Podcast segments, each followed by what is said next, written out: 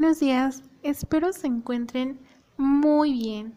Sean bienvenidos a una emisión más de Nuevo Neos a cargo de Paola Quintana y su servidora Jimena Faro. México continúa su batalla contra la pandemia de COVID-19. Si bien ha ganado diversos encuentros, la guerra contra el coronavirus aún no está definida. Para la conferencia de este viernes dada por nuestro presidente se presentó la actualización del semáforo epidemiológico para los próximos 15 días, en el que un total de 19 estados se encuentran en verde, 9 en amarillo y 4 en naranja.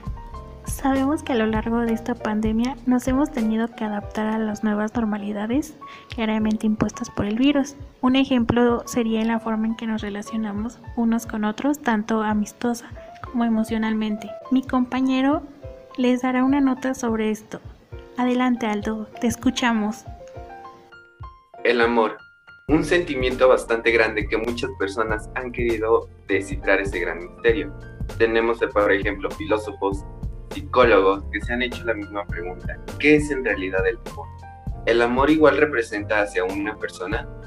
Eh, sí y no. No necesariamente tiene que ser así podemos hablar simplemente de nuestro amor propio o amor hacia un hermano o hermana, en general hacia una familia y con ello a, los, a las personas mayores, que ahora con la pandemia no es posible visitar.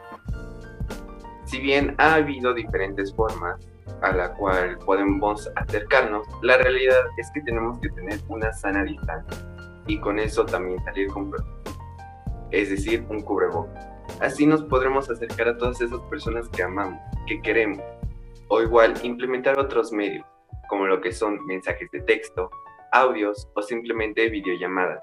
Así estaremos más en contacto con las personas sin siquiera estar a un lado de ellas. Ahora, ¿qué lleva con esto la seguridad? Pues con esto lleva a personas asintomáticas, personas que no tienen los síntomas, pero sí tienen el COVID, el virus. A esto hay que sumarle a personas que nos, que nos comunicamos. Si no tenemos una protección, ambas personas tenemos esa probabilidad de enfermar a aquellas personas. Así que, en realidad, el amor que ahorita tenemos que tener es nuestro amor propio. Decir, pensar bien las cosas y decir, si yo estoy bien, pues van a estar bien mis demás personas, con las personas que queremos. Conclusión con esto, el amor se ha representado de varias formas tenemos ejemplos del cine, cómo se ha representado, en literatura también. El amor es muy grande y no por eso hay que ocultarlo. Y por eso, para, que, para poder querer a las demás personas, es necesario tener un amor propio. Amor propio principalmente ahora, gracias al COVID-19, que más, de nosotros, que más que nada dependemos de nosotros mismos para estar bien y sobrellevar las cosas. Muy buena nota, Aldo. Muchas gracias. Es bueno saber que a pesar de la situación actual, hemos sabido adaptarnos de una buena manera. En otras noticias, tenemos a la doctora Bexabe que nos hablará un poco de la utopía tras esta ya mencionada pandemia. Hola, espero que se encuentren muy bien. Estoy muy contenta de que me hayan dado un espacio en su programa. Eh, a lo largo de la cuarentena y antes de la cuarentena, creo que siempre hemos imaginado con una reconstrucción de nuestro planeta en cuanto a las áreas verdes pero, ¿esto sigue siendo una utopía o ya es una realidad? La verdad es que sorprendentemente esto ya es una realidad. La verdad es que no estábamos preparados para el COVID-19 ni para una pandemia, pero creo que sí estamos preparados para las consecuencias que se avecinan como lo es el calentamiento global, eh, etc. A lo largo de esta pandemia, nuestro planeta ha respirado un poco de nuestras actividades humanas como lo es el transporte y la actividad industrial que ha reducido eh, la emisión de CO2 en el planeta, aunque no de manera completa. La organización internacional sostiene que si nos concentramos en cinco sectores, eh, más del 90% de las emisiones eh, de este modo desvincularán el uso de combustibles fósiles y lo, convertirán a una energía limpia y segura para nuestro planeta. Creo que a pesar de que ya sabemos esto, No debemos de dejar eh, atrás las medidas y regresar a nuestros viejos hábitos para cuidar el medio ambiente. Espero que se encuentren muy bien, resguardados en sus casas y que sigan cuidando al planeta. Muchas gracias. Vamos a hacer una breve pausa y regresamos. Ya estamos de vuelta, pero viene el turno de mi compañera Paola Quintana. Hola Jimena, muy buenos días. Es un gusto estar aquí de nuevo con todos ustedes. Espero que se encuentren muy bien. Anteriormente la doctora Betsabe nos ah, estaba platicando acerca de la utopía, pero ¿qué hay de la distopía? Es por ello que invitamos a la doctora Mata para que nos cuente un poco más acerca de la distopía durante la pandemia. Adelante, doctora. Hola, muy buenas tardes. ¿Encuentres bien? Y que nuestro público se encuentre de igual manera. Como podrás haber visto, pues hemos estado bajando el semáforo. Eh, afortunadamente esta pandemia pues ya le estamos viendo un futuro. Estamos viviendo en un presente en donde todo esto está bajando. Sin embargo, no hay que parar las medidas de sanidad y no hay que parar de cuidarnos, no hay que parar de no aglomerarnos y eso, seguir con nuestros cuidados como hasta ahora. Eh, la pandemia por COVID-19 se han generado varias ideas y pues por supuesto debates sobre qué pasará en la humanidad. Pues nos tocó vivir en una época donde hay cambios climáticos, donde nos encontramos en un capitalismo que no encontramos alternativa a la vista. Em, y pues claro, tenemos que vivir con una pandemia. Em, estamos viviendo en donde en un presente donde hay visualizaciones de utopías y distopías. Pero bueno, yo quería hablarte sobre el ensayo que se llama Doctrina de Shock de la, de la famosa escritora canadiense Naomi Klein, en donde nos pinta la pandemia como una catástrofe, como un capitalismo desastroso. Pues nos habla sobre empresas grandes como Google, como Amazon, como Facebook, que están creando inteligencia artificial que proporcionará cuidados de vigilancia. Em, y esto claro que es para gente de, em, de clase adinerada, de clase alta. Y pues esto no beneficia para nada a la gente de, clase baja, pues la gente de clase baja no tendría con qué comprar esas tecnologías, no tendríamos con qué comprar, con qué, em, pues vaya, con qué obtener esas tecnologías. Y pues esto, claro que nos, nos llevaría a una catástrofe, pues pues no todos tendríamos la oportunidad de cuidarnos de esa manera. Eh, pero bueno, Jimena, quisiera saber qué opina el público de esto, de, sobre lo que menciona Naomi Klein en su ensayo y que pues también pensemos en nuestro futuro y que comencemos a actuar por nuestro futuro. Por lo mientras, solo les puedo desear lo mejor y que se sigan cuidando. Los quiero. Hasta aquí mi reporte. Gracias, doctora. Esperamos volverla a tener pronto por aquí.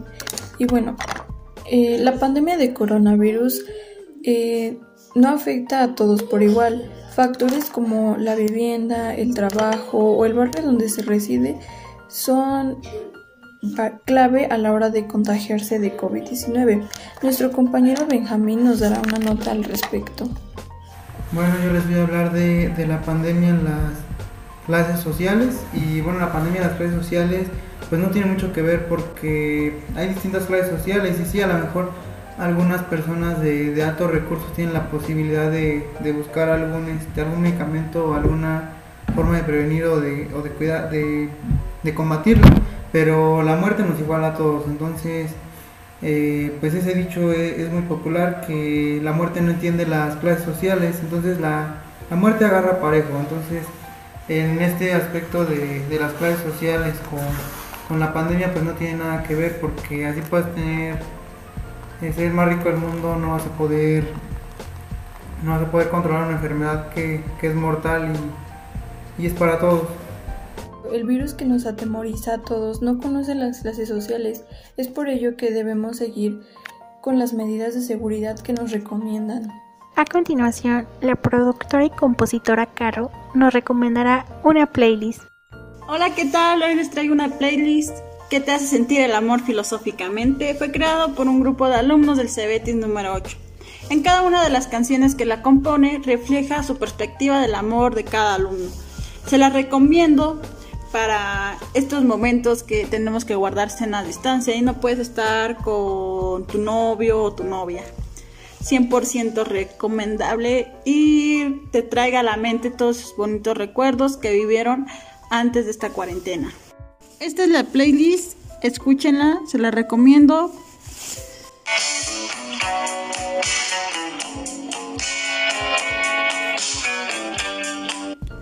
Trae de todo un poco.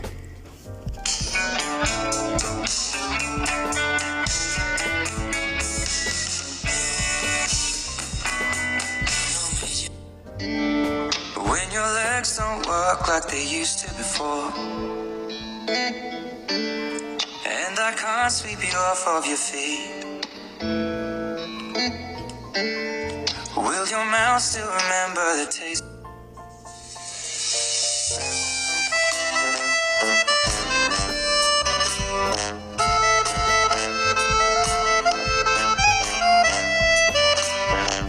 Muchas gracias, Caro. Excelentes recomendaciones para mantenernos positivos.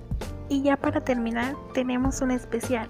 Nos contactamos con la famosa pintora mexicana Dulce. La tenemos por llamada y nos hablará acerca del arte y la relación que hay con la pandemia por COVID-19. Desde que empezó la pandemia, numerosas obras de arte de artistas pues anónimos han estado circulando a través de redes sociales como lo son Instagram y es por eso que un grupo de tres amigos crearon The COVID Art Museum, que es una página que actualmente está en Instagram, que por ahora es considerada una de las aplicaciones con más descargas y este es considerado el primer museo de arte creado e inspirado en este inesperado confinamiento.